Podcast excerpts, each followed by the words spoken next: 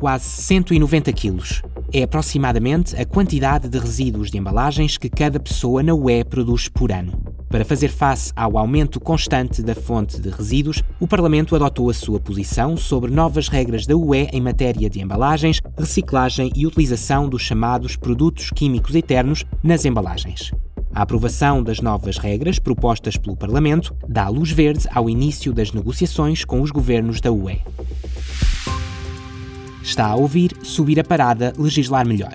Neste episódio, vamos falar sobre a Diretiva Embalagens e Resíduos de Embalagens da União Europeia, as novas regras propostas a nível da UE e a forma como abordam a crescente preocupação com o impacto dos resíduos de embalagens no nosso ambiente.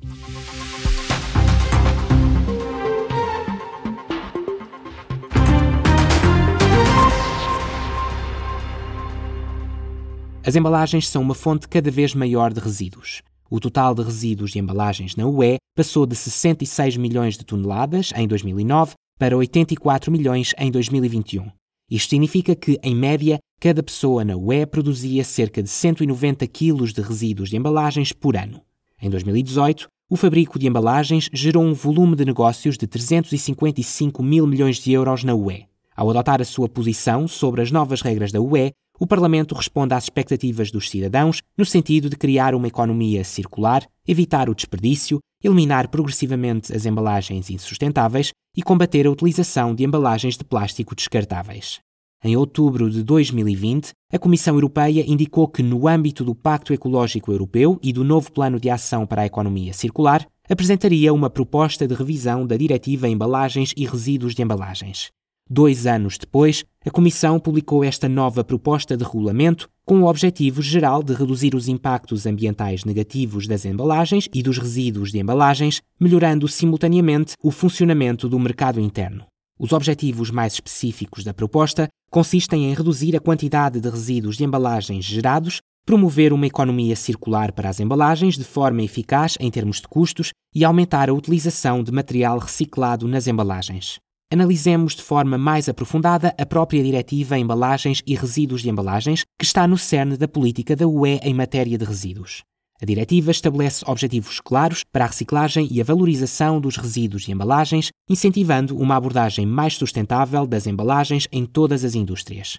Um dos aspectos fundamentais desta diretiva é a promoção de uma economia circular. Isto implica passar do modelo linear tradicional de recolha, fabrico e eliminação para um sistema mais circular em que os materiais são reutilizados, reciclados e reintegrados no ciclo de produção. A diretiva estabelece também os requisitos que todas as embalagens colocadas no mercado da UE devem cumprir. Por exemplo, o volume e o peso da embalagem devem ser limitados ao mínimo necessário para proteger o produto de forma aceitável e manter o nível de segurança e higiene necessário para o produto embalado e para o consumidor é um fator de mudança na medida em que se trata de reduzir a pegada ambiental do setor das embalagens. Assim, quais são os objetivos ambiciosos estabelecidos por esta diretiva? A atual diretiva estabelece como objetivo que 70% de todas as embalagens sejam efetivamente recicladas ou preparadas para reutilização até 2030.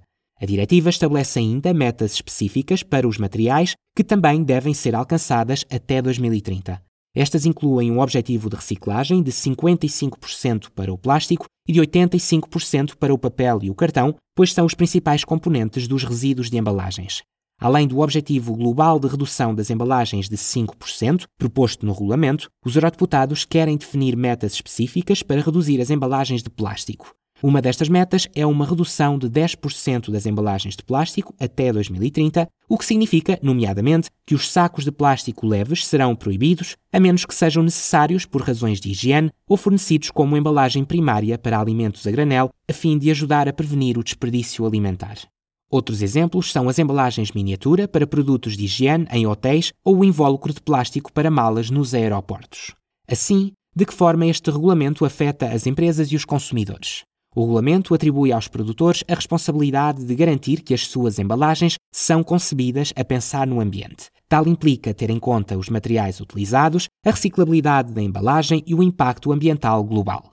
No âmbito das novas regras propostas, os eurodeputados apelam à proibição de substâncias nocivas nas embalagens dos alimentos, a fim de evitar efeitos prejudiciais para a saúde. Mas não só os produtores estão envolvidos. Os consumidores também desempenham um papel crucial.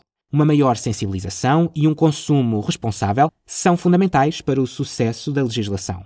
Ao fazer escolhas informadas e ao preferir produtos com embalagens respeitadoras do ambiente, todos podemos ajudar a tornar o planeta mais saudável. É por isso que os eurodeputados querem incentivar opções de reutilização e recarga para os consumidores. Desta forma, os vendedores de bebidas e comida para levar, por exemplo, devem oferecer aos consumidores a possibilidade de trazer os seus próprios recipientes.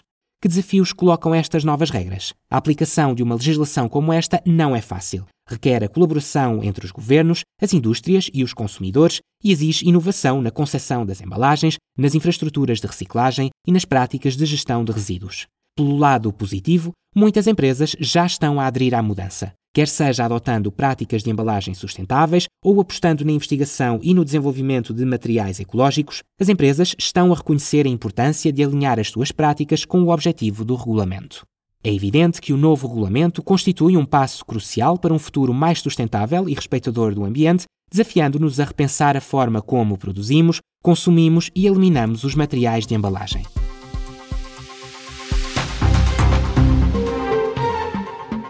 Este programa foi-lhe apresentado pelo Parlamento Europeu.